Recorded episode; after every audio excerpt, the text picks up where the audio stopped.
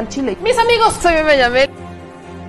Las mujeres estamos molestas. Llevo seis años y ingresé por secuestro. Por mi parte, yo no creo esa enfermedad. Yo. Mucha rezarda y les duela. Bueno, ya saben. Nosotros salimos por la necesidad. ¿no? Gracias a Dios, a lo mejor vamos a volver a comernos dos veces al día. De la crisis que se vive en los hospitales en Tijuana. Aquí las noticias o te enchilan o te dejan picado.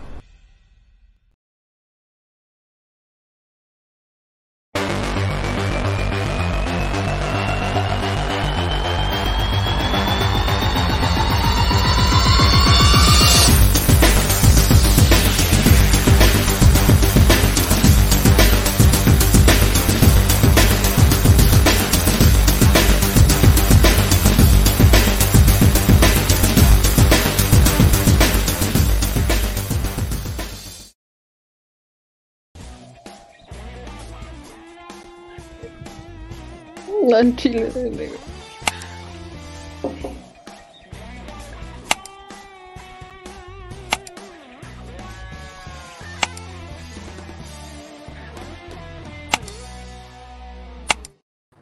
Muy buenas noches, ¿cómo están? ¿Qué pasó, señor productor? ¿Qué pasó? Por supuesto que estamos al aire. ¿Usted está en delay? ¿Te abrízome? Te abrízome. Excelente, te abrízome. Te- te- del verbo abrizar es más punching que avísame, ¿verdad? Clarín, Clarín, ¿verdad? Sí, yo sé es que como nos movimos al barrio, tenemos que hablar. ¿Estamos en la qué? En la estrenación. En la estrenación, correctamente, en la estrenación.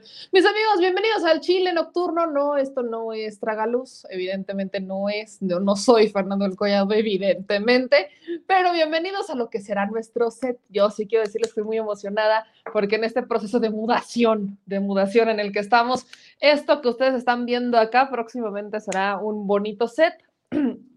Hay algunos elementos que hemos ambientado un poquitito por acá, pero pues mis amigos teníamos que iniciar con esto y sí estoy muy emocionado porque esta es nuestra nueva oficina.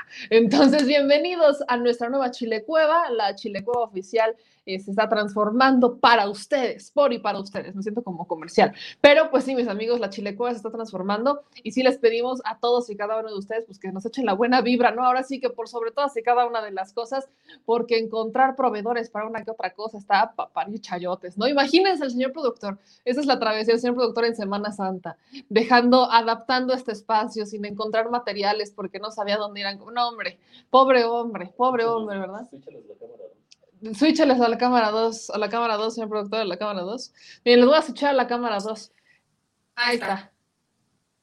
¿Qué hubo con la cámara 2? Nada más para que vean a, de a cómo está nuestro set el día de hoy. Tenemos cámara 2. Señor productor, vaya pensando en su escala, en su, en su diseño de producción, cómo hacerle para tener dos cámaras, porque yo sí extraño andar cambiando de cámaras. Ahí, váyale, váyale pensando. Que tenga usted una cámara por ahí en lo que va a ser su, su oficina, su, su curul, su pupitre, señor productor. Váyale pensando en su pupitre. Pues ahí lo tienen, mis amigos. Esta fue la, la pequeña, eh, el pequeño behind the scenes de Al Chile Nocturno, de su chile favorito, porque con eso de que hay dos chiles, imagínense nada más, con eso de que hay dos chiles, yo simplemente espero que este sí sea su chile favorito. Y mis amigos, hoy tenemos que hablar, y por eso nosotros somos los únicos garantizados por y para ustedes y salud. Y pues mis amigos, échenos la mano, ya saben con qué. Manitas arriba para nosotros es muy, muy importante que nos ayuden con las manitas arriba, suscribiéndose a este programa, a este canal. Ya somos 278 mil personas en YouTube. Entonces, muchas gracias a todos los que nos están ayudando a crecer y que se suscriben al canal. También es para nosotros muy, muy importante, pues ayuden justamente de antemano a todos y cada uno de ustedes. Ahí, ahí creo que hay algunas fallitas técnicas que ya iremos subsanando con el tema del Internet y estas cositas que nos falta determinar. Ya contratamos el Internet Punching Power, pero pues sí todavía nos falta hacer algunas conexiones por aquí y como somos un poco obsesivos particularmente con el, orden de los cables, pues sí, mis amigos, el orden de los cables altera el producto. Quiero irlos a todos y cada uno de ustedes. Bueno, me encantaría saludarlos a todos, pero bueno, vamos a hacer lo posible. Saludo al doctor Héctor Mendoza, que nos dice todo lo mejor para el Chile y su set de producción, todo el éxito y triunfo 100% poblano. Me llamé el único canal al Chile, eso es todo. Eduard Ramos nos dice buenas noches, hermosa meme. Genaro Domínguez nos dice buenas noches también. Nos mandan saludos desde McAllen, Texas. José Satz. Luego tenemos aquí comentarios, nos dicen saludos desde California. Gracias por informar. Luego dice por aquí Graciela Carrasco. Ya te tardaste con las noticias, mucho bla, bla, bla. Pues de hecho es para eso el programa, eh, para eso es el programa, hacemos mucho bla, bla, bla. Por eso está este formato al chile, ¿no? Nos podemos tardar lo que queramos, en realidad es mucho más relajado y pues así es el formato, ya me conocen, si ya me conocen cómo son, ¿para qué me critican? Si ya saben cómo soy, ¿para qué me critican? Este, Amilcar nos dice que a veces se escucha un poco, cortado, ¿no? Señor productora, y nos encargamos que, que tome nota. Eh, dice Chuck Norris que tiene otros datos y somos 279 mil personas en YouTube. Tiene toda la razón, mi querido Chuck Norris, tiene toda la razón. Y eh, dice aquí el Luisillo, tú tárate lo que quieras, por eso te vemos. Pues mis amigos, vamos a empezar justamente con el tárate lo que tú quieras, pero ya le quitaron el lugar a Ricky Ricky Canallín. Alguien, yo tengo que decirlo, yo nunca pensé, y lo digo con toda honestidad, nunca me imaginé que alguien pudiera superar los montajes de Ricardo Anaya, ¿no? Estas producciones de Ricky Ricky Canallín. No me imaginé que alguien pudiera humanamente superar ese tipo de montajes dentro de la política. Me queda claro que ahí tenemos a Luisito Comunica y a todos estos youtubers, ¿no? Que se dedican a eso. Pero nunca me imaginé que otro político le hiciera competencia a Ricardo Anaya y se aventara los tiros que se aventó Ricardo Anaya. Y es que el que lo hace es Kumamoto. Y pareciera, quiero decir que parece que los candidatos del Movimiento Ciudadano o todos los jóvenes, no, la neta no son todos, no voy a generalizar, es un error cometerlo. Eh, hay varios suspirantes, en su mayoría jóvenes, que creen que haciéndose chistosos o haciendo eh, como tipo campañas innovadoras van a ganar votos. Y es que eso lo han pensado porque la gente habla de hacer política de forma diferente, por ser más empáticos. Confunden el ser empáticos y cercanos a la gente con hacer estupideces eh, en redes sociales. Y es que Kumamoto se aventó uno de estos videos en donde ya hasta salió a agradecerlo, ¿no? Eh, nada más vamos en secuencia, vamos en orden cronológico. Sale Kumamoto, presenta este video en donde sale en su camioneta yendo a las calles a decirle a la gente, hey, vives de la chingada, básicamente, pero vengo en mi, camioneta. Y después salió a agradecer a las personas porque hicieron virar su camioneta y ahora dice que les va a dar ride. Vamos a ver en orden cronológico qué es lo que pasó. Vamos a empezar con Pedro Kumamoto y este, pues ahora sí que supera a Ricky Ricky en Canallín con lo de la camioneta. Estoy muy emocionado, estoy muy contento porque el día de ayer, eh, en la madrugada, el Instituto Electoral y de Participación Ciudadana aprobó ya las candidaturas para presidencias municipales. ¿Eso qué significa? Significa que ya podemos iniciar campaña, que ya podemos venir a platicar las propuestas, las ideas que tenemos para solucionar los problemas concretos que aquejan a Zapopan. La falta de agua, la inseguridad, la falta de luminaria, la falta de oportunidades y de creación de un proyecto para poder reactivar económicamente. Y por eso les quiero invitar a que me acompañen. Vamos a estar platicando durante estos momentos con las personas que están ahorita saliendo a chambear. Nuestra idea es seguir haciendo una campaña que sea pues desde que amanece hasta que anochece. Por eso estamos desde temprano recorriendo paradas de camiones. Y bueno, vengan para poder platicar con las personas sobre nuestras propuestas, nuestras ideas, para que Zapopan pueda dar el siguiente paso.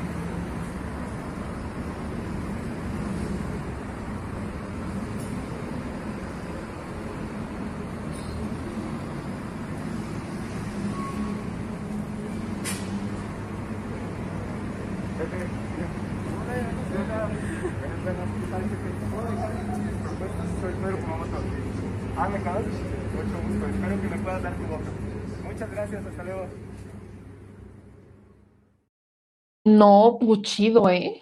Chido con el Pedro Kumamoto, se va en su camioneta y espero que me puedas dar tu voto, ¿no? Y vamos a, vamos a platicar con la gente, los vamos a convencer a ver si me dan su voto.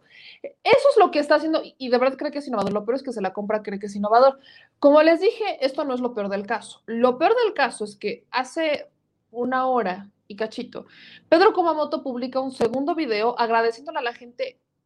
No lo dijo con todas sus letras, pero agradeciéndole a los que lo hicieron trending topic por lo de la camioneta, porque justamente la observación que hacíamos es, a ver, cabrón, vas a ir a pedir el voto, pues ahora pedir el voto caminando, ¿no? Tocando puertas, conociendo a la gente, no llegues en tu camioneta a pedir el voto, te bajes de la camioneta y entonces pidas el voto y te, te vuelvas a subir a tu camioneta y así vayas avanzando las cuadras, que es básicamente lo que hizo Pudre Kumamoto. No, no, de innovador no tiene nada, de, en realidad se me hace demasiado descortés y humillante es mucho más honesto, porque por supuesto es mucho lo que hacían los políticos, que de, la vieja usanza, ¿no?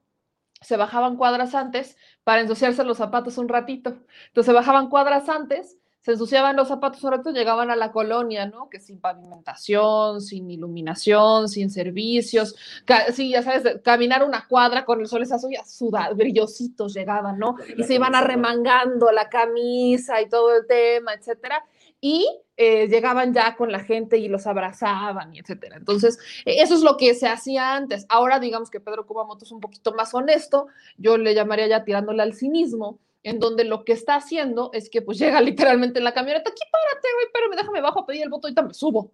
Eso es lo que hizo Pedro Kumamoto, en realidad. Y como ya es costumbre para todos estos eh, candidatos de redes sociales que creen que van a sacar los votos con sus videos en redes sociales, salió a agradecerles a todos los que lo convirtieron en trending topic. Miren, ¿para qué se los cuento yo? Dejen que él se los diga. Hola, ¿qué tal? Muy buenas tardes. Este video es para poder agradecerle a todas las personas que con sus comentarios nos volvieron eh, trending topic nacional. Eh, gracias a todas esas personas que nos echaron la mano para que eso fuera una realidad. Eh, porque bueno, nosotros no tenemos recursos para eh, estar dilapidando la lana en pues cientos de millones de pesos en granjas de bots, en eh, agencias de publicidad. Tampoco tenemos una administración pública ni somos corruptos para poder tener ahí aviadores a mover un trending topic. lo que sí es cierto es que pues es el día uno de la campaña y bueno, la famosa camioneta en la que venía, si se dan cuenta, pues este es el mismo tiro donde andábamos platicando en la mañana, pues es esta camioneta que es una Jeep, efectivamente, no de 3 millones, sino una Jeep 2005, eh, ¿no? Y bueno, la prueba de que no es mía, la mejor prueba que les puedo dar de que no es mi camioneta, es la calca del Atlas, la cual definitivamente es una de las grandes diferencias que tengo con quien me ofreció el ride. Y bueno, yo entiendo que pues hay políticos que tienen que fingir que se han subido al transporte público, no es mi caso. Eh, me muevo en todas las formas de transporte y bueno, este es el día uno. Estamos muy emocionados, muy agradecidos y bueno, pues por aquí seguiré echándole ganas. Aquí ahorita andamos en Valle de los Molinos haciendo, haciendo brigada. Por lo pronto, pues ahora sí ya me voy a seguir la brigada. pongo mi cubrebocas. Muchas gracias, buen día. ¡Yo! Esto es la guerra. Ricardo Anaya, tómala, agarra tus chuchas y no te vuelvas a subir a un transporte público para sacar tu spot. Porque agárrate, cae te va Pedro Kumamoto y este es tiro uno por uno, Kiobo. Producciones Anaya versus Producciones Kumamoto. Qué pacho.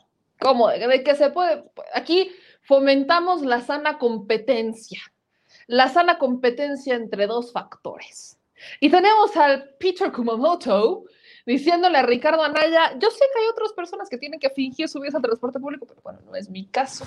Y ojo, lo que le criticamos a Kumamoto en este caso no es, yo al menos yo no le critiqué a la camioneta, porque para saber la camioneta en la que anda Pedro Kumamoto tendríamos que haberla visto bien y soy honestamente seré buena identificando los tableros de los coches, pero no tan buena como para decir el año, modelo y el costo de la, del automóvil. Entonces, en este caso, no, sí se ve el mismo tiro, se ve el tiro con el que está Pedro Kumamoto, sí se ve parte del tablero, pero no, no se ve completo y para distinguir un tablero completo, pues sí hay que verlo un poquito más. El asunto, mis amigos, es que yo insisto, yo a Pedro Kumamoto no le critico el que se haya subido a una camioneta. Le critico que haga exactamente eso en campaña, que se suba a la camioneta para bajarse cada cuadra, pedir el voto y volverse a subir a la camioneta en vez de caminar. No si se subió a una camioneta barata o no barata, si le dieron el ride, si es suya prestada o se la condonaron o si se la dieron en comodato. Eso no me interesa en lo más mínimo. Lo que, o bueno, no, sí se interesa porque estamos hablando de costos de campaña, pero a mí en este momento en particular la crítica es por la estrategia de campaña. Y su estrategia de campaña habla particularmente de esto. Ahora, ojo, ya que toque el tema del, del financiamiento y todo esto, y de los topes de campaña, eh, normalmente los candidatos buscan camionetas baratas. Así que eso de, ay, es que me dieron un ride, no es tanto por, eh, por, ay, es que pobrecito, no tengo lana. No, lo hacen para zafarse en mayor medida de los topes de gastos de campaña. ¿Qué va a pasar en el caso de Pedro Kumamoto y esta, y esta camioneta? Eh, no puede decir Pedro Kumamoto, y esto ya se aplica desde la legislación, desde la reforma que hicieron en 2016 para el tema de financiamiento y los cambios que hicieron en el INE, ya no puede decir Pedro Kumamoto que le dio un ride y que fue gratis y que le salió gratis, porque obviamente hay costos como el de la gasolina y hay costos que pues obviamente son parte del activo eh, que representa el vehículo. Entonces tienen que hacer un cálculo si se le están prestando, pues así como que ellas prestando, prestando, prestando, no, tiene que generar un costo y aunque él no haya dado una lana, el hecho de que ese equipo lo esté moviendo de un punto A a un punto B está generando un costo que se le va a reducir de los topes del tope de gastos de su campaña eh, en, Jalisco. Eso es lo que va a pasar. Entonces, dentro de estos acuerdos que hace el instituto es como el tema de los eh, funcionarios, de los representantes de casilla, ¿no? Los partidos eternamente han vivido diciendo que no están pagándole a las personas que van a ser sus representantes de casilla, que solamente les dan de comer y generan un costo mínimo, cuando sabemos que eso no es cierto. Entonces, como el INE se dio cuenta de eso en el 2016 les, eh, les pone a los partidos, o me dices cuánto le estás dando, o yo lo voy a calcular, porque no te creo que esta persona esté trabajando para ti todo el día y que no esté generando un gasto de campaña. Eso se toma para los topes de gastos de campaña. En el caso particular de Kumamoto, pues aplicaría exactamente igual, y de hecho en todos los partidos políticos, en donde se muevan, donde se transporten, eso va a generar un costo que se va a reflejar en el tope de gastos de campaña y que no pueden superar. Y por eso exactamente es que recurren a coches viejos, que recurren a coches ya con cierto tiempo para que el tope de gastos de campaña sea mucho menor, el impacto que le genere sea mucho menor y aunque presenten un contrato de comodato o de préstamo o de lo que sea, pues hay gastos como el de la gasolina y demás cuestiones que le van a pegar al tope de gastos de campaña en el caso de Pedro Kumamoto. Y bueno, si usted ve a algún político que está yendo en alguna camioneta que no sea reciente o que sea pues ya de muchos más años, que ya ni el modelo lo estén generando, pues es justamente por eso, porque lo que no quieren es que impacte en el tope de gastos de campaña. Eso lo han hecho muchos políticos a lo largo de toda la vida y actualmente, bueno, es una máxima que también valdría la pena que les mencionáramos y que por eso justamente retomamos. Y bueno, Cambiando de tema, mis amigos, creo que también es importante hablar de otros candidatos y particularmente quiero hablar de Margarita Zavala. Eh, Margarita Zavala, mis amigos, esta es información que considero demasiado, demasiado cínica eh, en particular. Margarita Zavala hoy inicia su campaña, bueno, ya inició su campaña política, la inició el día de ayer con muy poquita gente, ya lo hemos visto, ya lo mencionamos, ya lo criticamos, en un distrito en donde no va a ser, eh, donde no vive, a menos que viva efectivamente en la Miguel Hidalgo, en el Distrito 10, y que no lo sepamos, o que tenga alguna otra propiedad en la entidad y que, bueno, no lo sepamos y que eso también sería, creo que bastante, eh, creo que sería importante que lo retomemos un poquito. El asunto es que Margarita Zavala, y esta nota la sacamos en The Mexico News, dice que va a luchar por recuperar las estancias infantiles. Sí, eso dijo Margarita, Margarita Zavala y obviamente se lo ha difundido el Reforma, ¿no? Como, su, como si fuera la, la nota de mil, como si fuera algo por lo que hay que estar orgullosos. Y esta es una de las notas con las que muchas y muchos panistas han buscado golpear al gobierno por el tema de las estancias infantiles, sin tomar en cuenta que se está aplicando un nuevo método distinto al de las estancias infantiles, porque bueno, había, no, no les digo, no, no le llamemos corrupción, había mucho más corrupción en el esquema de las estancias infantiles y el caso más emblemático de todas ellas, podremos llamarle, es la guardería BC. Una guardería que fue entregada a familiares de Margarita Zavala. El ejemplo de la corrupción empieza ahí. Le entregan esta estancia infantil a familiares de Margarita Zavala, Posteriormente, esta entrega eh, se realiza sin ningún tipo, y lo decimos en serio, sin ningún tipo de eh, seguimiento a los protocolos. El gran problema que existió es que ni siquiera tenían las medidas de protección civil implementadas, por eso es justamente que esto eh, se ocasiona. O, bueno, no, porque el, lo que nosotros sabemos es que esto inicia por la quema de unos documentos en una bodega continua, que era bodega del SAT, del gobierno de Sonora, y entonces eh, se quema y como no había las medidas de protección civil dentro de esta estancia infantil, pues entonces ocurre la tragedia. Pero todo el esquema de corrupción viene justamente desde a quien se le entrega la estancia infantil sin que cumpliera con los protocolos que eran los de protección civil.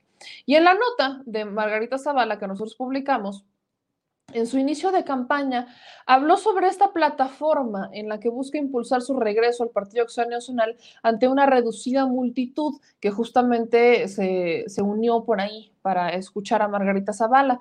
Ahí Margarita dijo que buscaría recuperar el sentido de las estancias infantiles y de la educación inicial, cuyos subsidios fueron interrumpidos por la actual administración.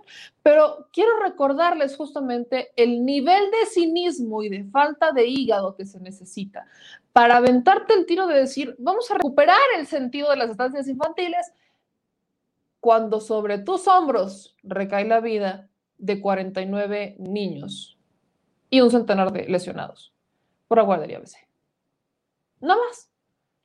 ¿Qué tanta, qué, qué, sinvergüenza hay que ser en la escala de la sinvergüenzada?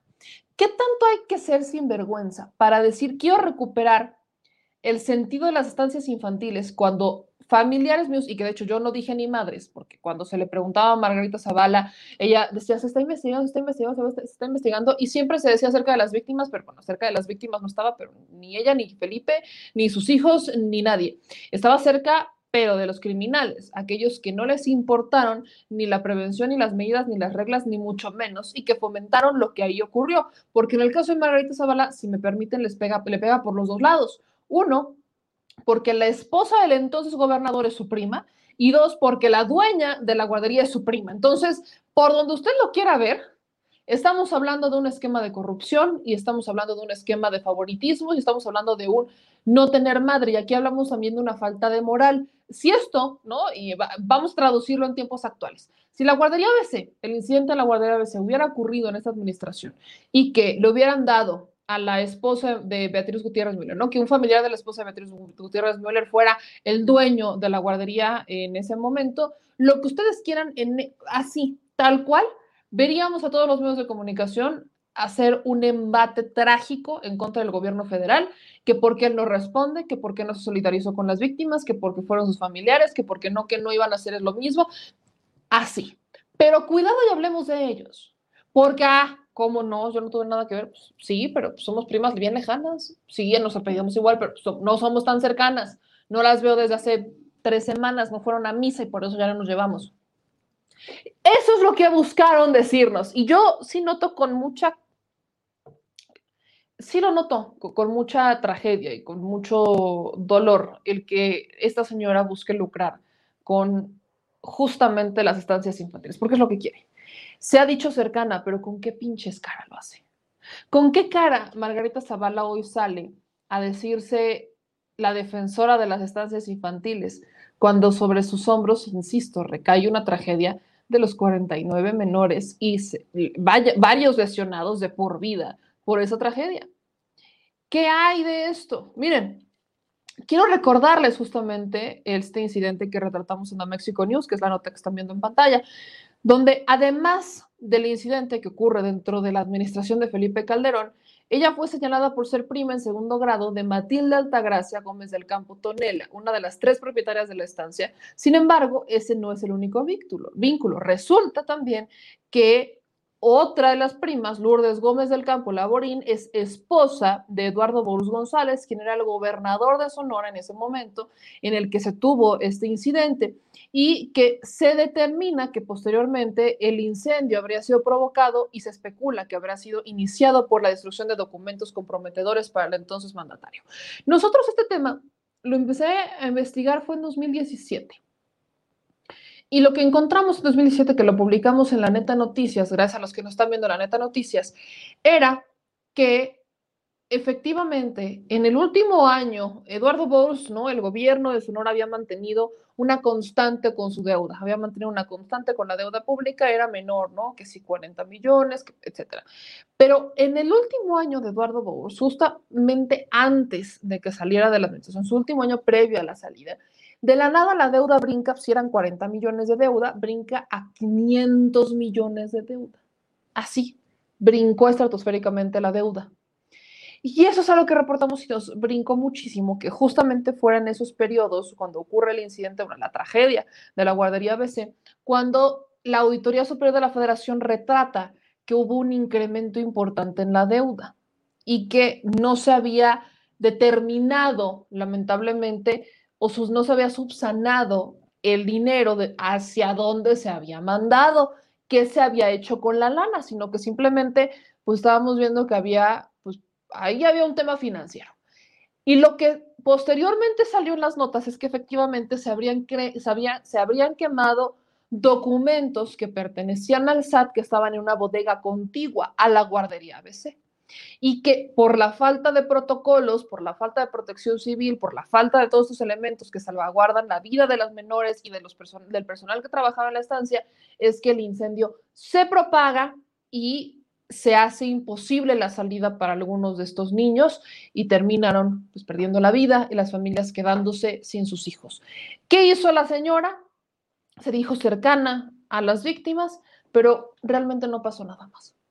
¿Qué hizo Margarita Zavala? Además de eso, bueno, se abrió un fideicomiso, es una de las acciones que hace el gobierno de Felipe Calderón, abrió un fideicomiso, pero también la Auditoría Superior de la Federación reveló años posteriores que este fideicomiso lamentablemente no daba certeza de que se estuviera entregando el dinero a las víctimas de ese incidente, sino que no se tenía, no había certeza al 100% de decir que el recurso del fideicomiso había llegado a la víctima tal, porque no había registro que corroborara la entrega de ese documento ni que acreditara la identidad de las personas que lo estaban recibiendo.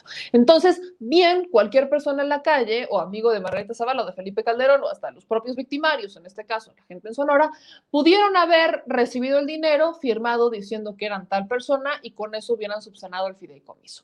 Y como era un fideicomiso, no había tanta posibilidad de auditarlo. ¿Por qué? Porque este esquema de fideicomisos, que ya se nos explicó cuando se habló de la desaparición, lo que hacía es que se tomaba el dinero como gastado, independientemente si el fideicomiso lo gastaba o no, sino que cuando la estancia, ¿no? la, eh, la dependencia encargada de destinar ese dinero al fideicomiso lo entregaba, para el gobierno quedaba como gastado.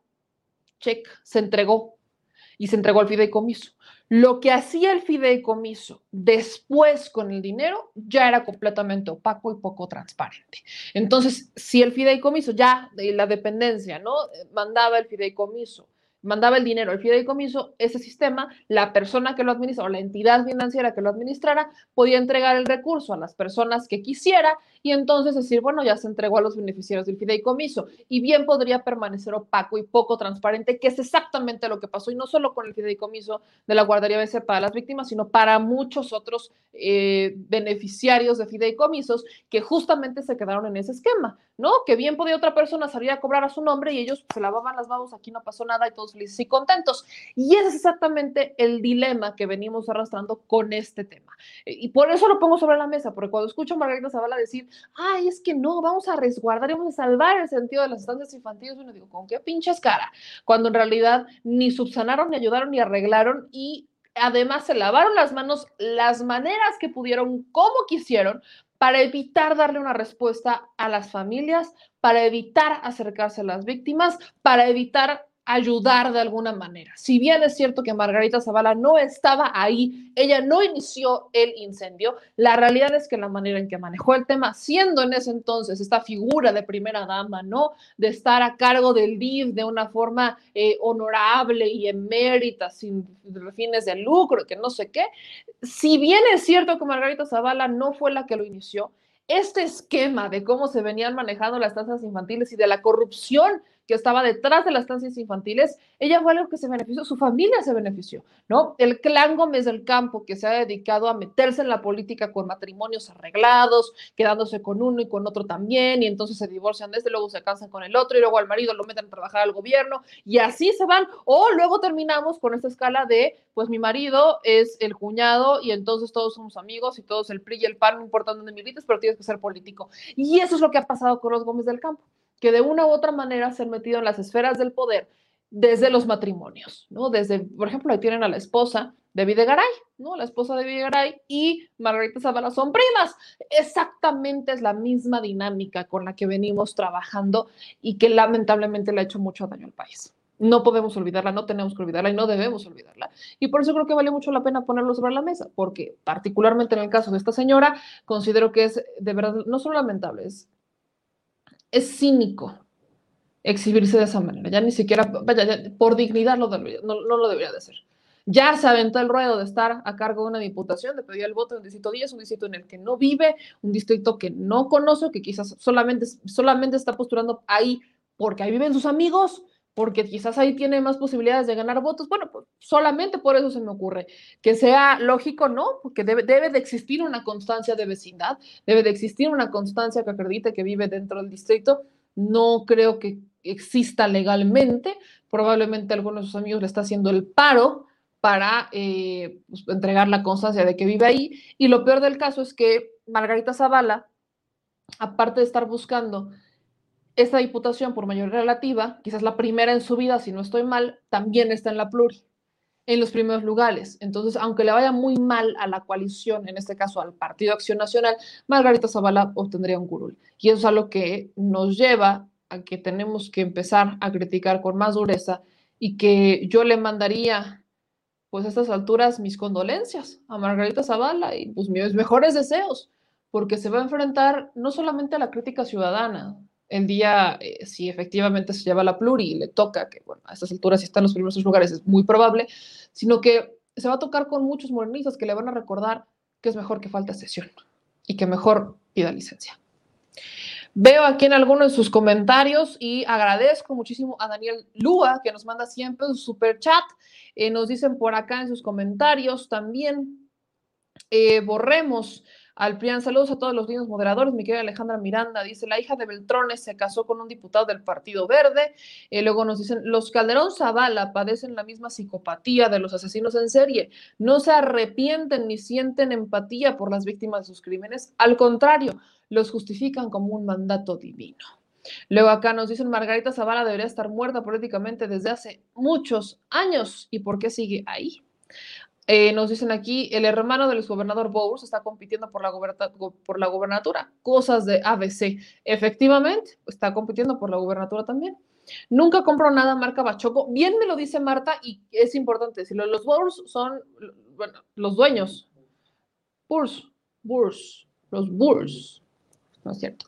Los Burs son los propietarios de Bachoco. ¿No? Tienen ahí todo lo que... Así que estos hombres de hambre no se mueren, ¿eh? Ni de broma. Y como bien nos dice Marta, pues ella nunca compra nada bachoco. Aparte están relacionados con alimentar a sus gallinas con pseudoefedrinas que hacen mucho daño al ser humano. Eh, gracias a Artimed que nos manda tres dólares super chat. Nos dice saludos desde Houston. Gracias por informar.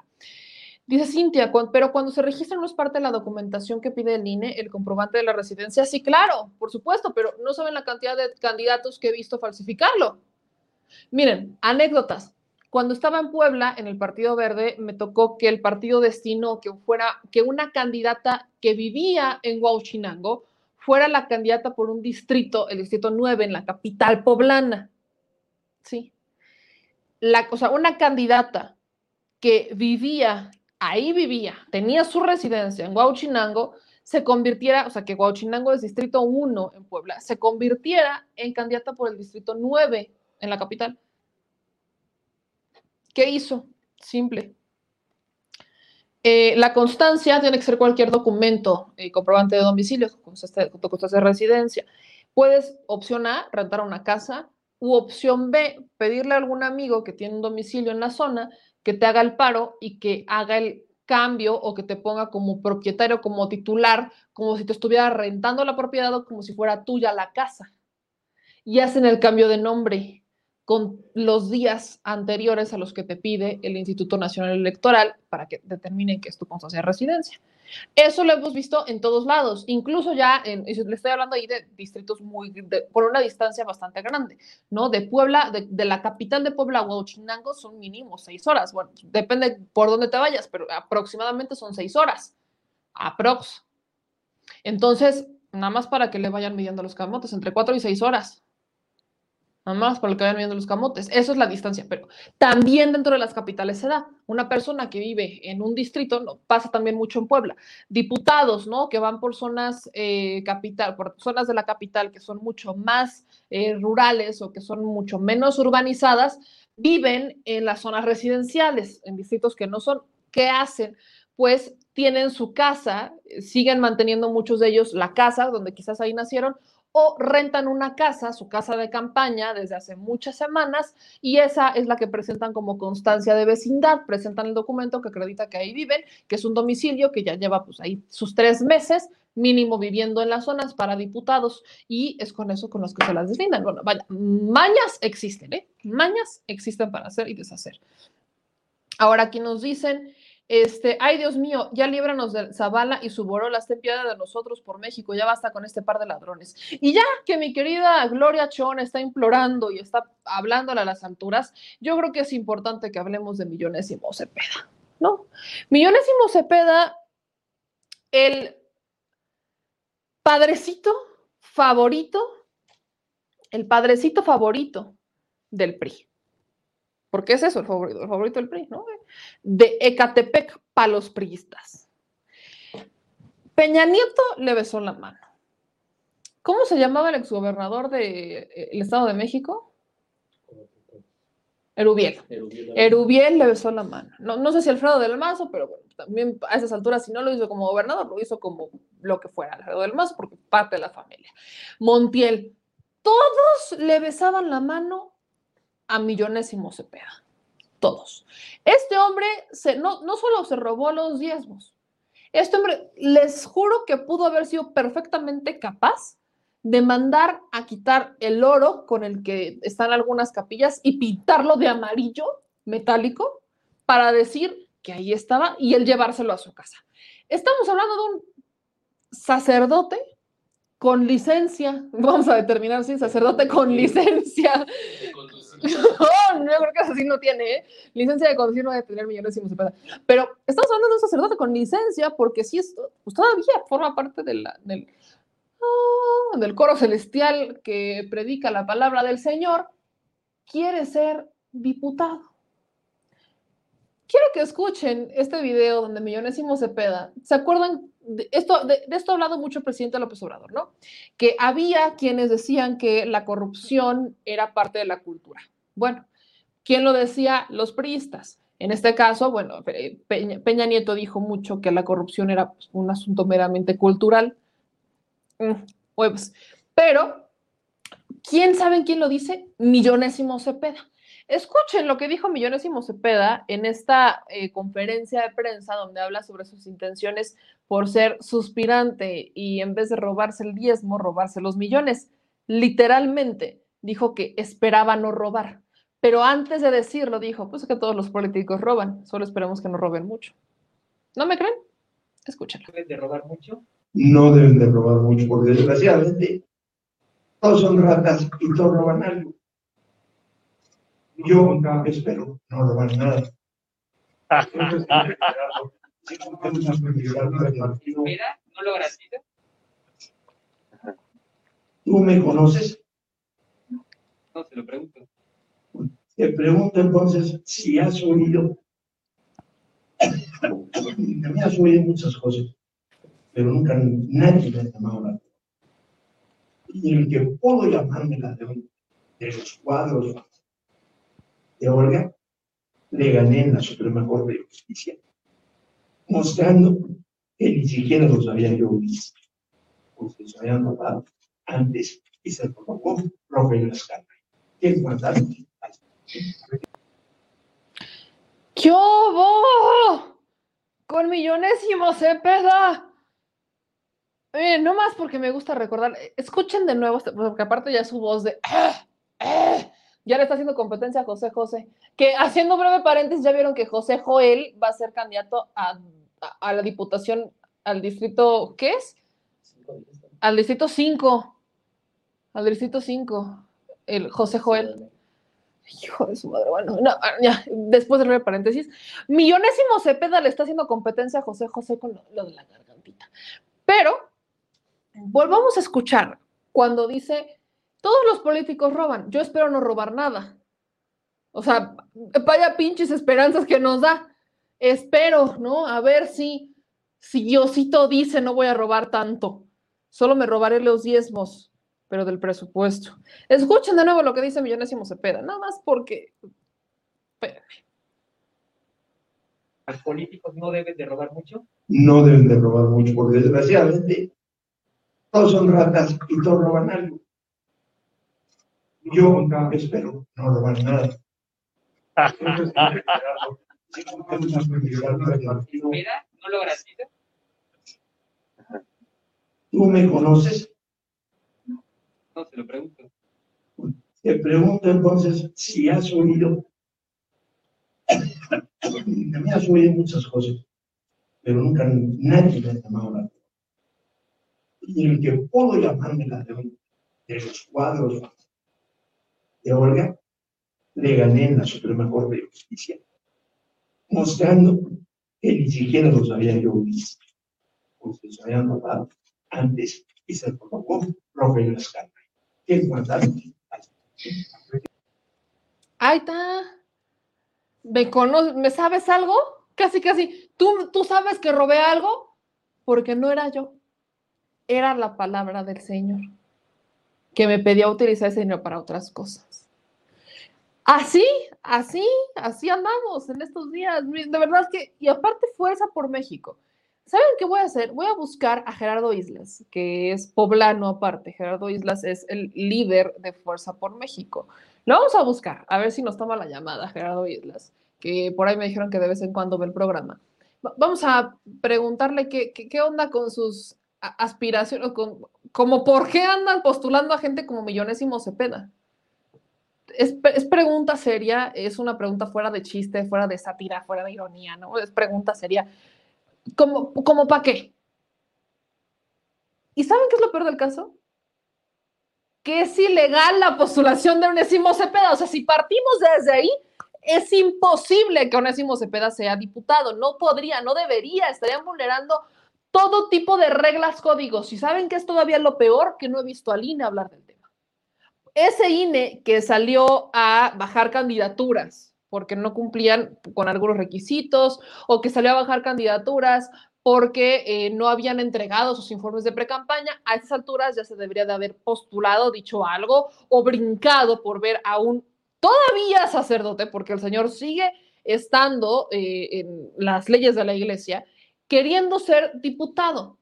Escuchaba con Julio Astillero en la mañana, en la tarde, perdón, ni mañana tarde, con este horario me encanta, pero bueno, eh, mañana tarde, decir que la única forma en la que alguien como un Cepeda, alguien que la iglesia se podría postular eh, para algún cargo de elección federal es porque los derechos de la iglesia estuvieran en riesgo y que necesitaran a un representante de la iglesia fungiendo como diputado para abogar por los derechos de la iglesia. Y esto no ha pasado en muchos años, vaya, no, no, no ha pasado. Existe una muy clara división entre iglesia y Estado que los políticos muy religiosamente se pasan por el arco del triunfo porque a los primeros que van con los que van a hablar son con los padrecitos para que los padrecitos en sus sermones les den la bendición y le digan a la gente por quién votar y los movilicen de vez en cuando, sobre todo los periodistas, es muy de vieja usanza. Entonces, eh, vaya, seamos honestos, la división al menos está en la Constitución y como por encima de la Constitución absolutamente nada, permítanme decirles que ya alguien le puso el freno al millonésimo Cepeda. Y es la mismísima conferencia del, del episcopado mexicano. Les voy a compartir esta, eh, este comunicado que mandaron el día de hoy, este comunicado de prensa donde se deslindan por completo de Millonésimo Cepeda. Aquí está, ¿no? Se los voy a leer, es más, pónganle zoom y compártanselo a Millonésimo Cepeda para que se ponga a, no sé, a, rezarle a quien más le, quiera rezar, pero bueno, a ver. Dice eh, la conferencia del episcopado, como pueden ver ahí trae el logo, fecha del 5 de abril, aquí está el comunicado. Des, respecto al registro del Monseñor Onésimo Cepeda Silva para contender como aspirante a candidato diputado plurinominal por el Distrito 21 del municipio de Catepec, Estado de México, expresamos que él es miembro de la Conferencia Episcopal Mexicana como obispo emérito de la diócesis de Catepec sin oficio eclesiástico actual y como tal está sujeto al derecho canónico vigente que dice, entre otros cánones aplicables a los clérigos, especialmente obispos y sacerdotes, lo siguiente. Me aclaro la garganta para no aplicar un José José. Canon 278. Absténgase los clérigos de constituir o participar en asociaciones cuya finalidad o actuación sean incompatibles con las obligaciones propias del Estado clerical o puedan ser obstáculo para el cumplimiento diligente de la tarea que les ha sido encomendada por la autoridad eclesiástica competente. Canon 287 también fomenten los clérigos siempre lo más posible que se conserve entre los hombres y la paz la concordia fundada en la justicia. Canon 285 Absténganse los clérigos por completo de todo aquello que desdiga de su estado según las prescripciones de derecho particular. Los clérigos han de evitar aquellas cosas que, aún no siendo indecorosas, son extrañas al estado clerical. Les está prohibido a los clérigos aceptar aquellos cargos públicos que llevan consigo una participación en el ejercicio de la, de la potestad civil. Canon 287 no han de participar activamente en los partidos políticos ni en la dirección de asociaciones sindicales, a no ser que, según el juicio de la autoridad eclesiástica competente, lo exijan la defensa de los derechos de la Iglesia o la promoción del bien común. Respecto a este último canon, no consta que Monseñor Cepeda haya pedido ni recibido permiso prescrito por las leyes canónicas. Cabe mencionar y subrayar que el Monseñor Onésimo Cepeda Silva, como ciudadano de este país, está sujeto a las leyes mexicanas y corresponde a las instituciones del Estado dar o no validez y aprobación a su candidatura. Por lo tanto, la aquí merengues, la conferencia del episcopado mexicano, se deslinda de todo acto político que a título personal realice el Monseñor Cepeda, no, Monseñor Cepeda, perdón ustedes, no ejerciendo por ello ni de voz ni de acción representatividad oficial de la Iglesia Católica. Lo ya expresado no pretende dar no pretende afectar los derechos de nuestro hermano obispo, solo establecer con claridad lo señalado por el derecho civil y eclesiástico. Y lo firma Alfonso Miranda Guardiola, obispo auxiliar de Monterrey, secretario general de la Conferencia del Episcopado Mexicano. En otras palabras, ¿qué entendemos de esto? Pues si el monseñor se quiere postular, pues se va a postular, pero no lo va a poder hacer diciendo que tiene el respaldo de la iglesia. Así, si Monseñor, eh, obispo emérito, millonésimo Cepedation, insiste en querer ser diputado porque de alguna manera, si lo considera, como pueden ver justo en la última parte, dicen que se deslindan, ¿no? Como mexicano, pues no son ellos los que van a determinar si le van a dar la validez o no la validez o la aprobación a su candidatura, pero sí se deslindan y no cuenta con el apoyo de la Iglesia Católica, o sea, él no la representa, no es alguien que represente esto. Quiero que quede muy claro porque por ahí se podría dar, como les, les he dicho, que se pasan justamente los políticos por el arco del triunfo la, la, la separación entre Iglesia y Estado y se la tan pasan que van y acuden con las, los, sacerdotes van y acuden con los ministros de culto para que sean ellos los que eh, les ayuden a conseguir votos, a promover votos, ¿no? Tan es así que ahora tenemos un partido político como lo es el Partido Encuentro Social, que si bien es cierto, no es Iglesia Católica, sí representa los intereses de ministros de culto muy relacionados con el cristianismo y eh, una corriente del cristianismo, ¿no? Son varias, pero una corriente del cristianismo. Entonces, eh, seamos muy honestos, no pareciera que de alguna manera quieren vendernos, pues sí, como cosas que no son. Disculpa. Gracias, señor productor. Es que me entró la, me entró la alergia al millonésimo cepeda. Lo que me brinca es que se tiene que aclarar, me queda, a mí al menos me queda claro que por parte de las leyes mexicanas, pues si alguien es parte y sigue dado de alta como ministro de culto, simple y sencillamente no puede ser candidato. Él, eh, la conferencia episcopal, pues dijo, no debería, no, no está bajo las leyes, no debe, ahí están dentro de sus cánones, particularmente el 287, no puede ser candidato, no existe en este momento alguna situación que exija la defensa de los derechos de la iglesia o la promoción del bien común, no, exige, tenemos ahí una guía moral que de hecho habla de muchos temas sobre la defensa de los derechos, no solo de la iglesia, sino de los valores, la defensa de la promoción del bien común y demás, o sea, creo que queda completamente descartada la necesidad de eh, la candidatura o la diputación de un ministro de culto. Pero sí, lo repito muchas veces, es que tenemos lamentablemente aquí una situación con un eh, obispo emérito que se ha robado mucho, que pidió su renuncia en el Vaticano y que se le, se le otorgan la renuncia, se vuelve obispo emérito y lamentablemente pues ahí lo tienen. Parece que podría ser candidato con esta última parte que menciona este comunicado de la conferencia del episcopado. Lamentablemente ellos insisten en que pues no, no debería, pero cabe la posibilidad que sí lo hagan y si es así, ellos se deslindan por completo. Eh, leo en sus comentarios por acá. Eh, Lorenzo no va a quitar esa candidatura, pues lo mismo que me pregunto, aquí ya debería de haber brincado Lorenzo Córdoba, dice Arquímedes Saldaña. Todo sacerdote, aún en retiro, conserva su jerarquía y por ende sigue formando parte de la estructura clerical. Ralph, lo simpático es que las leyes religiosas y civiles no le permiten ser candidatos, pero Dios es grande y hace milagros. Y día yo me quedo, Ralph. Este, dicen para acá, la iglesia y las monarquías junto con los conservadores han sido un lastre para la humanidad. Este, dicen por acá, Onésimo es un parapeto para jalar votos, están desesperados los corruptos, nos dice Rosa Prado. Cristina Labastida, ¿en qué momento dejamos que todos estos personajes adueñaran de nuestro país? Voto masivo a Morena. Mira, Cristina, quiero, justamente quiero contestar esto. No es que nosotros los dejaran, bueno, sí, sí, muchos los dejaron, pero particularmente en el caso de ellos es que pues mantenían al pueblo ignorante y así les convenía. Un pueblo ignorante vende, un pueblo ignorante da votos, un pueblo ignorante se deja, se deja comprar, un pueblo ignorante permite todo. Y hoy vemos que el pueblo ya no es ignorante, que el pueblo ya despertó, que abrieron los ojos, que están hasta la madre y que son estas cosas que hoy salen a relucir, que ahí estaban, solamente que ahora ya las hacemos relucir. Dice aquí eh, Ariadna Arbizu, en teoría está prohibido que los ministros de culto ocupen cargos de elección popular. Pues sí, claro.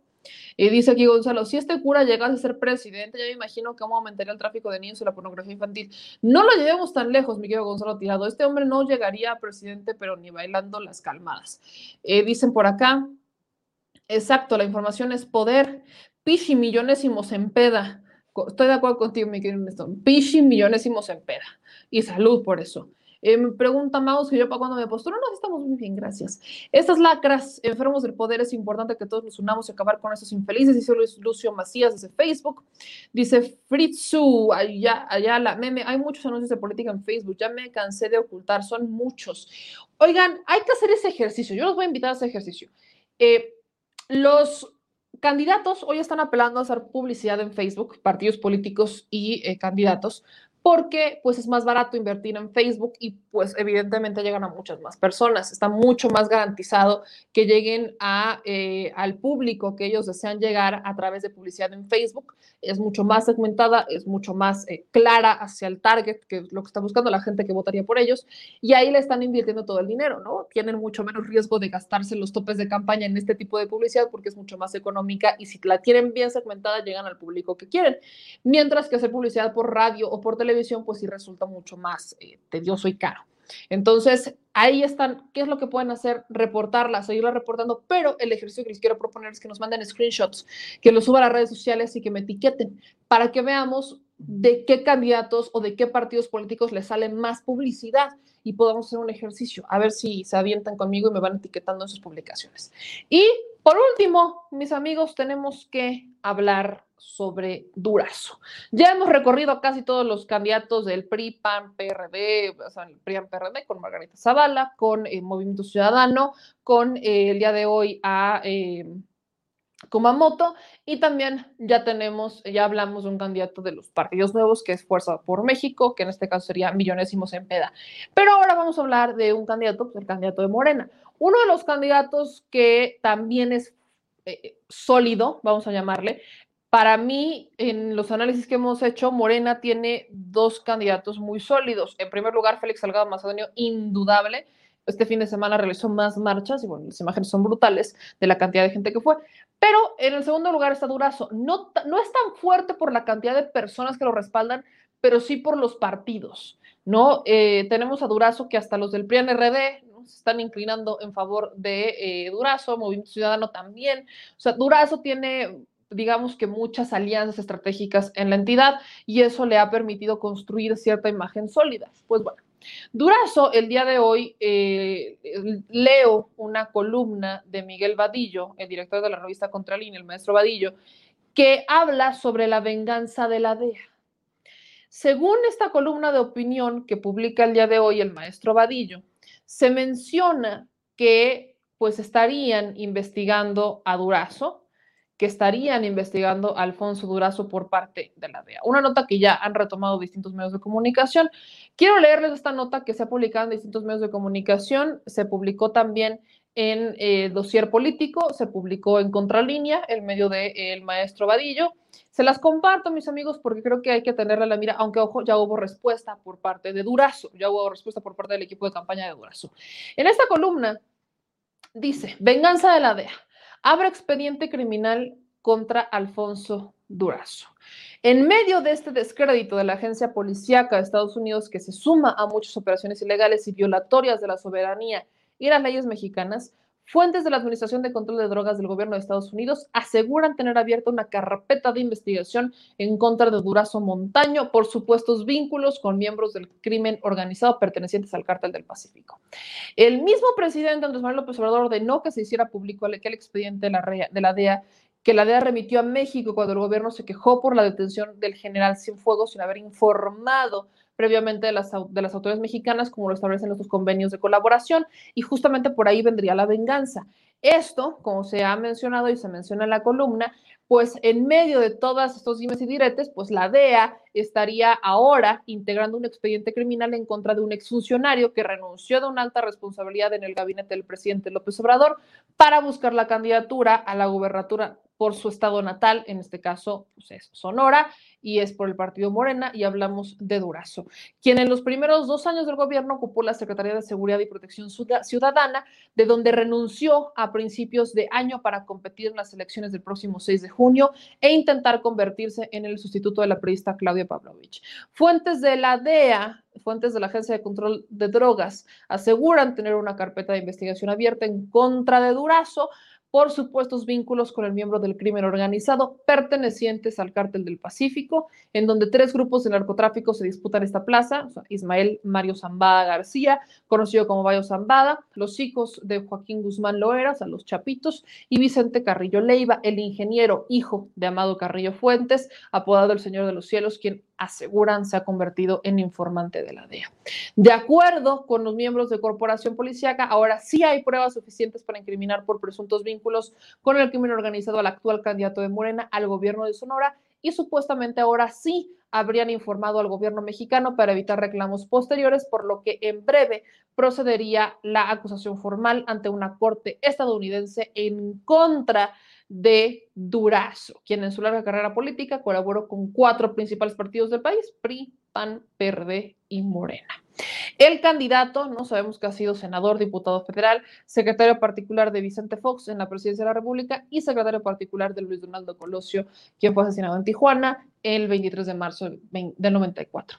Hay otras acusaciones en esta lista. El maestro Vadillo explica que el, las acusaciones que existían como en el antecedente de Durazo, se habla de la del 9 de febrero de 2005, cuando estaba concluyendo el mandato de Fox y el diario la jornada publica una nota titulada Investiga la PGR Alfonso Durazo en el caso de infiltración del narco en Los Pinos. La información obtenida por el reportero Gustavo Castillo explicaba que las pesquisas de la entonces PGR, ahora FGR, apuntaban al secretario particular de Fox en el caso Nauma Costa Lugo, exdirector de área en Los Pinos, a quien se investigaba por recibir un supuesto soborno de 100 mil dólares a cambio de entregar información a narcotraficantes sobre la agencia, sobre la agenda de Vicente Fox.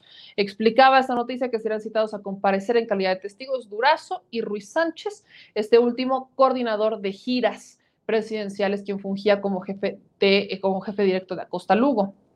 En aquella ocasión es importante decirles que en toda esta eh, investigación presuntamente pues renuncia el 5 de julio de 2004 en contra de todo este tema de Alfonso Durazo. A finales de 2009, de 2019, un grupo criminal difunde un video donde advierte al presidente que su secretario estaba vinculado al cártel Jalisco Nueva Generación, lo cual fue rechazado por el presidente López Obrador.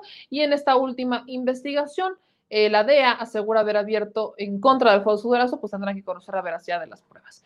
Pero, como les dije, Alfonso Durazo ya contestó. Y aunque ya hay nota eh, sobre esta réplica en eh, contralínea, pues mis amigos, aquí también tenemos el comunicado oficial por parte del equipo de campaña de Alfonso Durazo. Tiene muy mala calidad, no sé por qué, tiene mala calidad. Así nos lo mandaron, ¿verdad, señor productor? Así nos mandaron el comunicado con esa calidad, ¿verdad? De imagen, como que se ve muy pixeleado. Pero bueno, así lo manda el equipo de campaña, quizás lo exportaron en imagen muy pequeña, pero les comparto la imagen del comunicado de prensa que firma Edgar Salard, coordinador de campaña, coordinador de medios y campaña. En este comunicado eh, lo dirigen a Miguel Vadillo y dicen, en marzo pasado trascendió en redes sociales un presunto oficio en el que constan declaraciones del general Salvador Cienfuegos a la Agencia Antidrogas de los Estados Unidos, en el que sostiene que Alfonso Durazo mantuvo acuerdos con una organización criminal durante su paso por la Secretaría de Seguridad Pública y Atención Ciudadana. Al, al oficio en cuestión es completamente falso y ha sido utilizado por nuestros adversarios en un contexto de guerra sucia para tratar de lastimar la reputación de nuestro candidato a gobernador por el estado de Sonora por Morena y actual puntero rumbo a la elección del próximo 6 de junio. Rechazamos categóricamente la afirmación hecha en el mismo sentido y publicada en su columna de que fuentes de la Administración de Control de drogas. Aseguran tener abierta una carpeta de investigación en contra de Durazo Montaño por supuestos vínculos con miembros del crimen organizado pertenecientes al Cartel Pacífico. De nueva cuenta, se acusa sin ningún tipo de elementos una supuesta investigación de la DEA, pero no han existido, no existen investigaciones en contra de Alfonso Durazo, ya que su trayectoria pública, así como su patrimonio personal y familiar, siempre ha estado abierto al escrutinio de la ciudadanía y de las autoridades nacionales e internacionales son señalamientos extremadamente graves y a todas luces falsos. Sin más por el momento, agradezco la publicación de la presente carta aclaratoria. Eh, niegan que sea real, insisten en que son eh, ataques, ¿no? Que no tiene nada de, de cierto. Y acá rescato la nota aclaratoria que publica Contralínea porque viene la nota del reportero y aquí se los voy a poner, o sea, la nota del maestro Vadillo. Dice respuesta del reportero a esta nota aclaratoria que emite el equipo de comunicación social de Durazo. Como dice la columna, son fuentes de la DEA las que aseguraron tener abierto un expediente criminal en contra de Durazo Montaño por supuestos vínculos con el cártel del Pacífico. Lo que se haya publicado en otros medios sobre el, sobre el tema, trátenlo con ellos, no conmigo. Aquí, Miguel Vadillo dice que ah, nos vaya, habría que buscar al profesor Vadillo, a ver si me echas la mano, produce, pero sí, para mañana podemos buscar a, Miguel Vadillo, para preguntarle este tema, porque estaría diciendo que él tuvo contacto con las fuentes de la DEA, que las fuentes de la DEA eh, le dicen, le, estarían diciendo que está, está, abierto, está abierto este expediente criminal y que lo estaría investigando. Así, así es simple y sencillo. Que si las cartas circularon, que si la declaración de Cienfuegos y demás, ese es otro boleto, en eso no se mete el maestro Vadillo, lo menciona, ¿no? Hablamos de que sería la venganza por parte de la DEA por el tema de Cienfuegos, no pudieron reabrir el caso, ahí viene el tema, ¿no? Que no pudieron reabrir el caso en contra de Cienfuegos, si hubieran tenido elementos para reabrirlo, bueno, ya lo habrían hecho, no ha ocurrido y que en este caso estaríamos viendo una venganza en contra de Alfonso Durazo porque eh, pues vienen estos ataques o vienen estos investigadores y aquí en México no se realizó ningún tipo de investigación en contra del general Cienfuegos. De esto se está mencionando, ya vienen las notas aclaratorias y aquí es justamente donde tenemos este, pues estas dudas legítimas sobre qué está pasando. No, obviamente no, no tenemos más información al respecto. El equipo de campaña Durazo lo niega, lo rechaza categóricamente. El maestro Vadillo insiste en que fuentes de la DEA aseguran tener abierto este expediente. Si es falso, si no es falso, bueno, es un tema que la DEA deberá de manejar. Ahora estamos esperando a ver si la DEA efectivamente tiene este expediente criminal. Tendrían que hablar de esto Y la nota, la columna del maestro Vadillo también asegura que el presidente López Obrador ya tendría conocimiento de esta carpeta de investigación. ¿Valdría la pena preguntarle al presidente López Obrador si efectivamente tiene conocimiento de esta carpeta de investigación en contra de Durazo? ¿Valdría la pena preguntarle al presidente López Obrador si tiene conocimiento de algún otro tipo de investigación que esté realizando la DEA? ¿Valdría la pena conocerlo? Acá nos dicen, eh, nos dice José Humberto, juicio en México a la DEA. Bueno, eso es un poquito imposible, pero bueno, ahí está. Luego dice Alejandra, eh, seguramente es falso. Lo dice Gonzalo, ¿por qué la DEA no está sobre los gobernadores de la Alianza Federalista? ¿Por qué la DEA no está encima, encima, encima, encima, súper encima de cabeza de vaca? Bueno, yo sí me pregunto eso. Dicen por acá en sus comentarios, sí, sí, Gómez.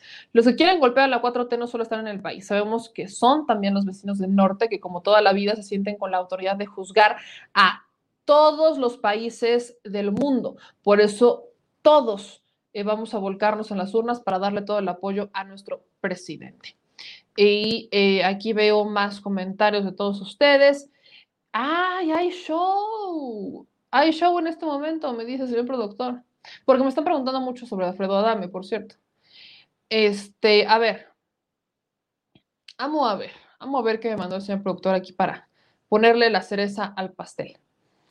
Eh, Ciro Gómez Leiva Ah, yo, yo, quiero decirles una cosa, antes de ponerles este audio, bueno, este pequeño video de Ciro Gómez Leiva, que habla con Alfredo Adame, ya todos escuchamos el video, en donde Alfredo Adame este, menciona que prácticamente estaba pensando como, pues, chingarse 25 millones de pesos, ¿no? Bueno, este tipo ya lo publicamos en Mexico News, el video ya lo han de haber visto en Facebook, porque ya lo subimos y todo esto, pero eh, nosotros buscamos, ¿te acuerdas cuando buscamos, ¿cuánto tendrá, cuánto tiempo tendrá que buscamos Alfredo Adame?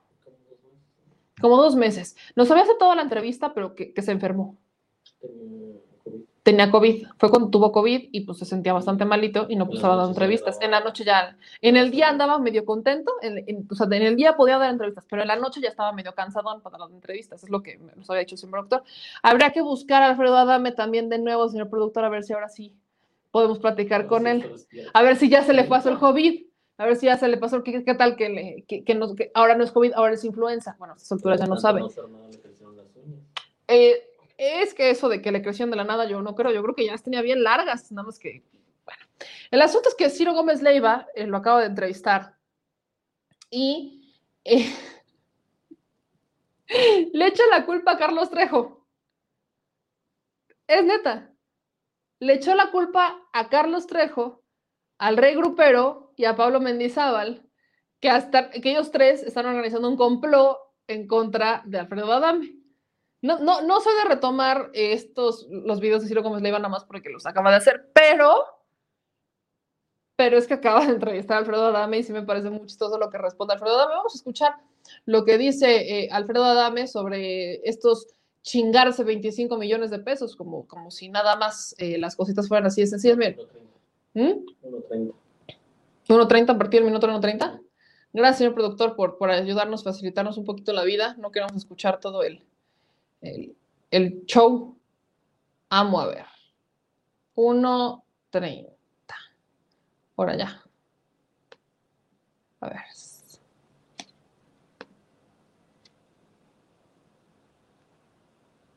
Que cargue, que cargue.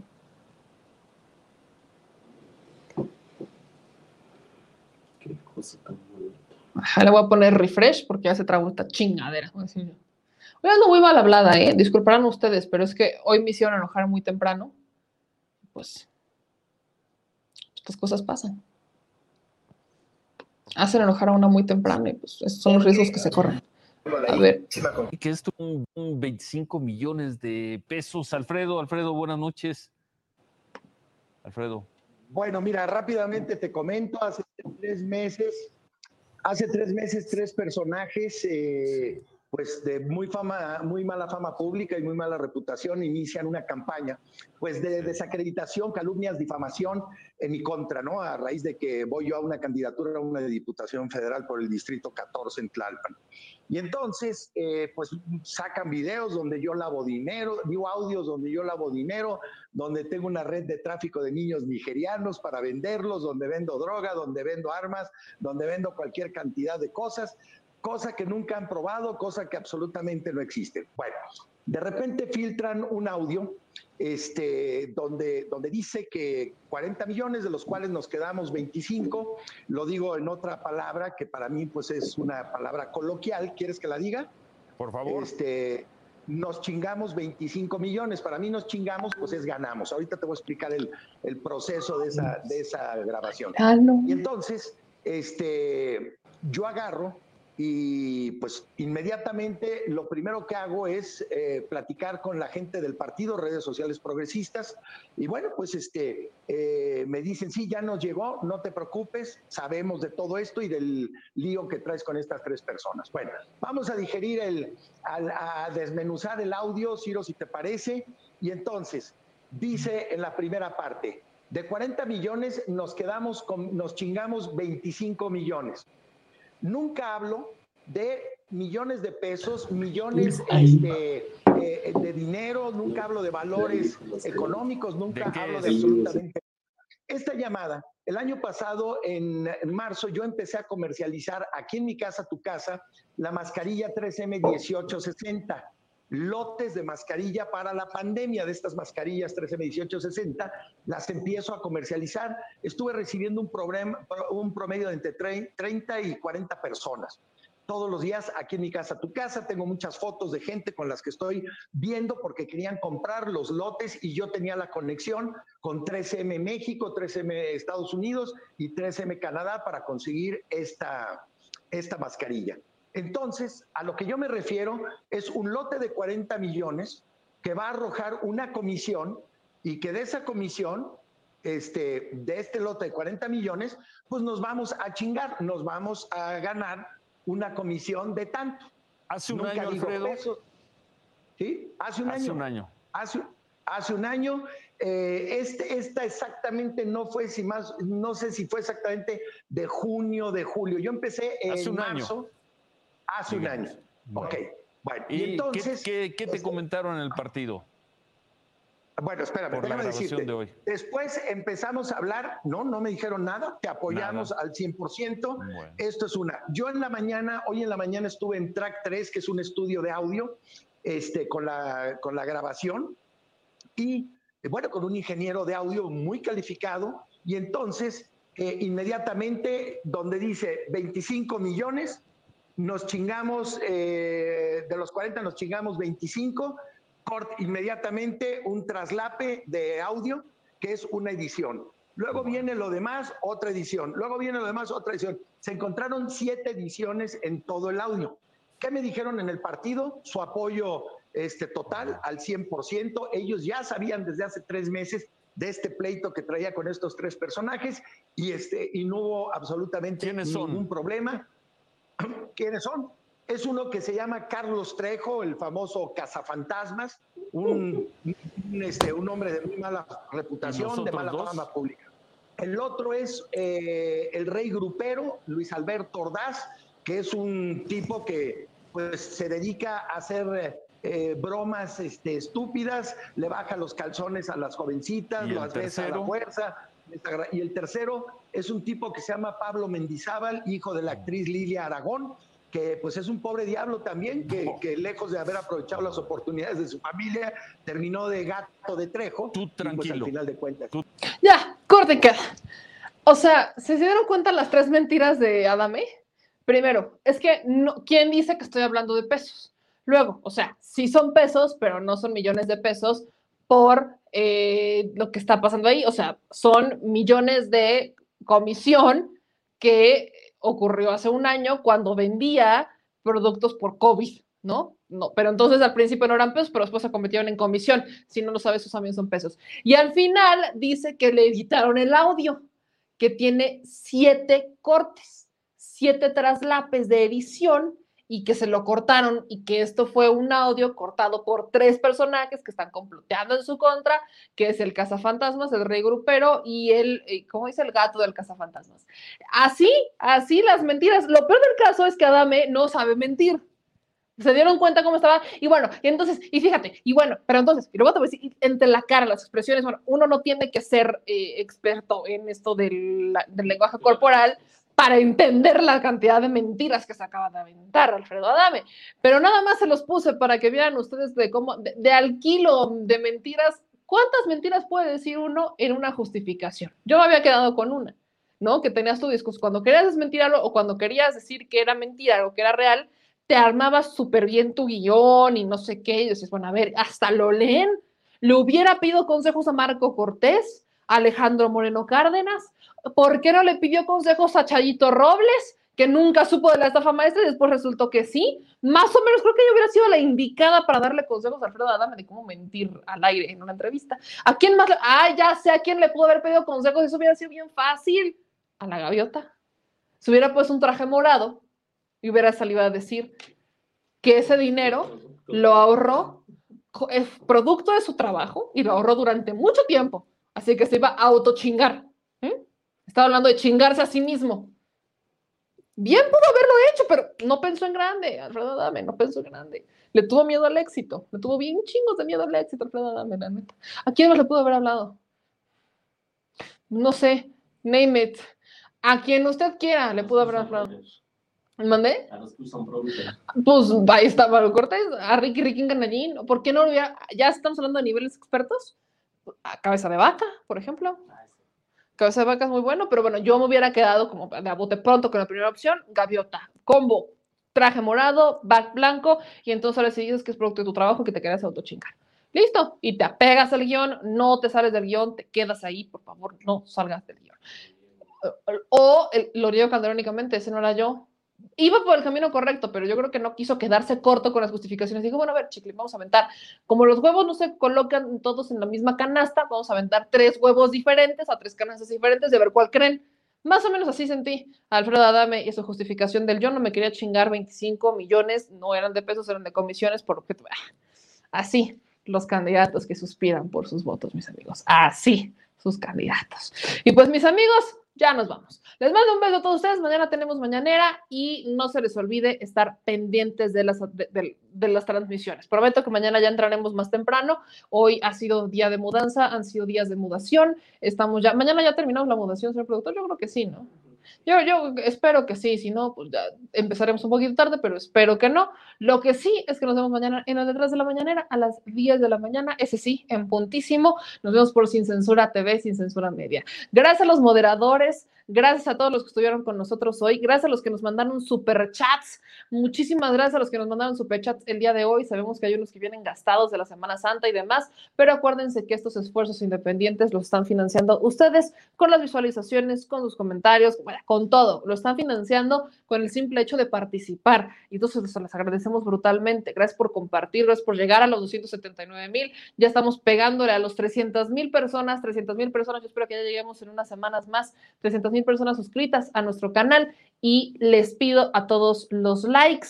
Veo que hay 1,757 personas que ya reaccionaron en Facebook y échenme la manita. Y tenemos a Juan Vázquez, a Saúl Ángeles, a Hammer, a Gina Ortega, a Bernardo de Jesús. También tenemos a Ángel Mejía, a Pedro Mejía, a Manuel C. Cruz, a Patricia Evia, a Gerardo Gaitán. También tenemos a Roberto Suárez, Antonio Velázquez, gente de Facebook, bonita, chula, preciosa. Acuérdense que en Facebook también pueden formar parte de los colaboradores, pagan una cuota mensual a través de Facebook y es otra manera de participar. Mensualmente creo que son 99 pesos para volverse colaborador y 99 pesos mensuales ustedes los mandan y esto es un donativo mensual y eso también nos ayuda a financiar los esfuerzos independientes. Ahí en todos los videos les aparece el, el clic, ¿no? La, cajita que dice colaborar y ahí les viene todo cómo hacerlo y qué no demás. Está perfecto. Para aquellos que lo quieran hacer voluntariamente, se los agradecemos infinitamente. También está esta opción para aquellos que en YouTube quieren hacer también las colaboraciones, bueno, también hay una forma en la que ustedes pueden colaborar directamente con nosotros. Está el super chat que nos mandan, que está financiándonos directamente para que sigamos creciendo, para que nosotros sigamos apoyando a distintas organizaciones que rescatan eh, animales, eh, perros, burros, gatos y demás. Entonces, muchas gracias a todos los que se solidarizan con la causa y a aquellos que también han rescatado y os han pedido ayuda para rescatar perritos. Entonces, muchas gracias porque también con ese financiamiento que nos dan, también va para ahí una aportación mensual que hacemos a diversas organizaciones y también a las investigaciones. Ahí vamos avanzando. Yo espero que ya en unos, en unos días más tengamos avances de la investigación que realizamos en donde fuimos, que también no les puedo decir, pero ya estaremos por publicar la nota y también las, los testimonios, pues, porque es un tema que nos acontece muchísimo. Gracias a los moderadores, gracias a los que nos están viendo. Mañana es Pulso de la Salud y les mando un beso a cada uno de ustedes. Gracias a los moderadores, a Fernando, a Gabriela, Alejandro Chávez, a Nazi, a Luis Rubio, a Mata Carrasco, a Hugo Campo, a Areli Garza, a Cris Meneses, a Emilio Lozano, a Eric Arenas, a todos los que están con nosotros. Muchas gracias por su apoyo y pues ahora sí que nos vemos mañanita. Descansen, duerman, coman frutas y verduras y hagan ejercicio. Y despídase, señor productor, por favor. Hoy no le avento la hamburguesa, pero pues que me la quitaste. Me quitaste la hamburguesa, señor productor, esto no se vale. A los que quieran playeras, acuérdense, playeras, playeras al chilre, arroba gmail.com. Les mando el promo, nos vemos mañana. Adiós.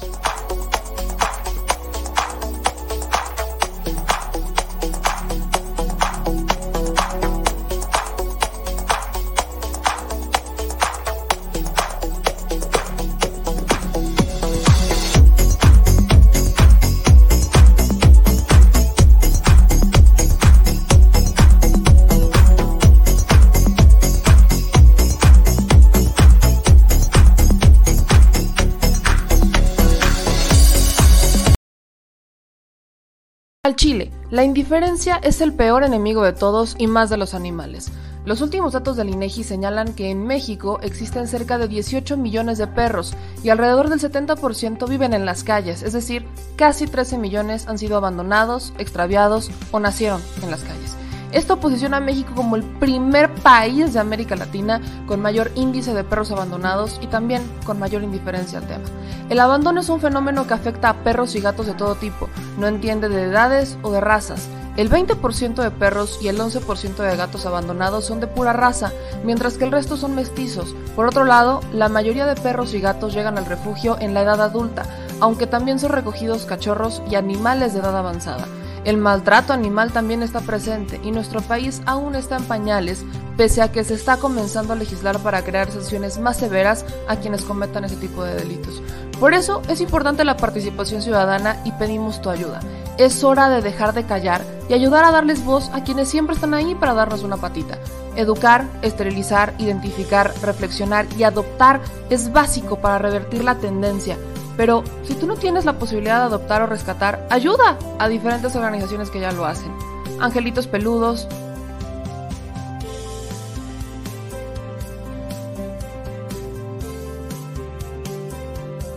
Amor sin raza.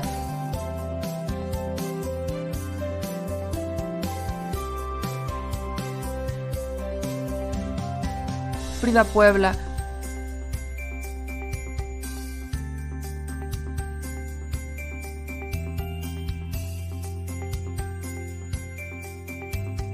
Rivera Rescue.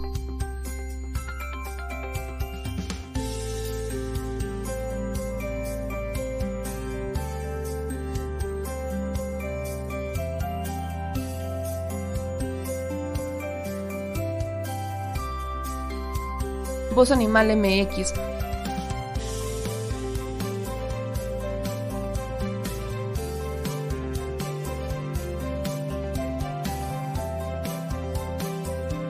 albergue San Cristóbal,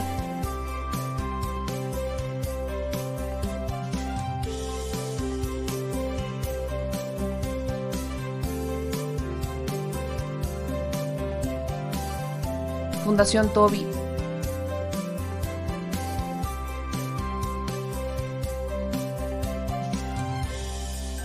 o Patitas Invisibles son algunas de las organizaciones a las que constantemente donamos y apoyamos, pero no es suficiente. Ayúdanos a que sean más voces las que salven vidas. Sus patitas, de verdad, pueden salvar tu vida. Difunde y dona. Lucy. todos son unos. Sipi. También chiquitos. Y la que está tomando agua y el blanquito que está aquí, bueno, como cafecito clarito. ¿Cuál no chino? No, ¿Por qué? ¿Por qué así? ¿Cuál es la angustia? ¿Cuál es la angustia?